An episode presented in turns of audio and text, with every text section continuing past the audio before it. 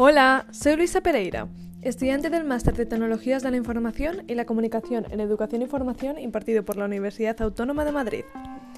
En este podcast voy a exponer información relevante extraída sobre la ponencia de Jeremy Rifkin 3.0 Sociedad Resiliente en el Congreso Enlighted 2020. Para ello se estima una duración aproximada de 5 minutos.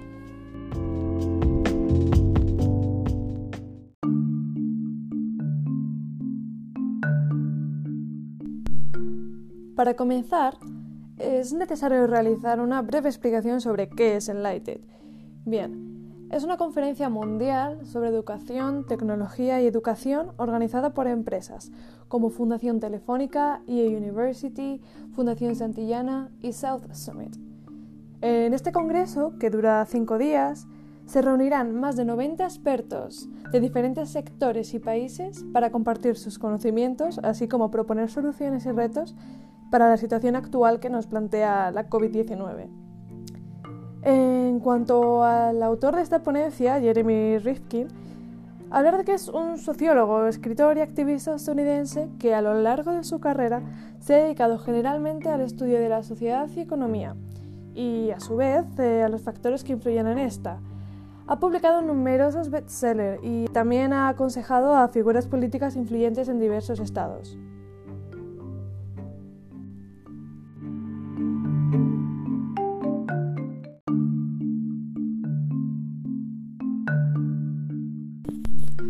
Bueno, ya un poco más en tanto a la, ponencia en sí, eh, Rafkin comienza definiendo la situación actual en la que nos encontramos, tanto del cambio climático como de la pandemia. Eh, en relación al cambio climático, eh, señala que estamos en un punto de inflexión donde se necesita más que nunca un cambio de paradigma.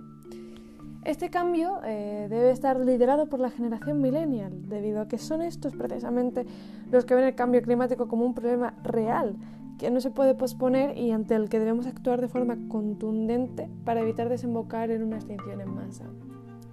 En cuanto a la pandemia, indica que, debido a las nuevas realidades a las que nos enfrentamos, eh, a tener que utilizar en mayor grado las nuevas tecnologías, este proceso de cambio se está acelerando. Pero, ¿cómo se produce el cambio de paradigma del que habla? No? Bueno, Rafkin señala que en los seis cambios anteriores, este ya sería el séptimo, todos tienen un, punto, un denominador común. Primeramente se habla de cómo se comunica la sociedad, seguidamente de cómo mueve el gobierno la sociedad y por último ya la actividad económica. La primera de ellas se refiere más a la revolución de la comunicación, dado que ahora se están propiciando relaciones más complejas entre una mayor cantidad de personas. La segunda habla en relación a las nuevas fuentes de energía y la tercera y última ya en cuanto a los nuevos medios de transporte para que estos sean capaces de superar las barreras de espacio y tiempo.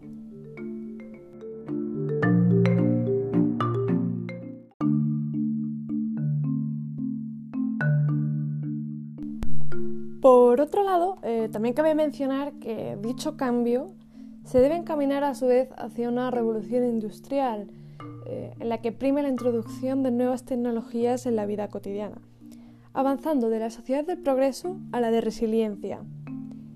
En este sentido, eh, se destaca Internet como epicentro de esta revolución, dado que la infraestructura digital derivada del mismo permite mayor facilidad de acceso a la información y, por tanto, podemos hablar de una democratización de la información. Por último, eh, es igualmente necesario realizar una reflexión sobre cómo lograr que estos cambios se produzcan con una finalidad clara, que, se busque la sostenibilidad de los recursos y, el planeta. Y es en este apartado donde la educación toma mayor relevancia. Actualmente el mundo cambia a pasos agigantados y es por ello por lo que los sistemas educativos deben adaptarse, deben respaldar los procesos derivados de esta revolución. Deben preparar al alumnado para los nuevos modelos económicos, estructurales y laborales, surgiendo eh, en consecuencia, claramente, nuevos enfoques de aprendizaje. De igual modo, y ya para terminar, Raskin incide en preparar la pedagogía para las generaciones venideras, las oportunidades que se generarán y la nueva manera antropológica de pensar que, va a suceder con, todos los cambios que, hablábamos antes. ¿no? Por ello mismo, también ya señala la importancia de las habilidades digitales de aprendizaje en una sociedad puramente tecnológica.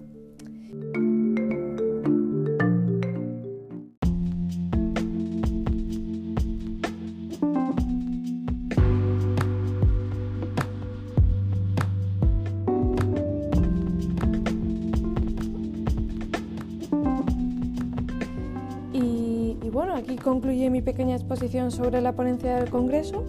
Eh, espero que os haya resultado interesante la información que os he proporcionado y que os anime a investigar más sobre el tema. Hasta luego.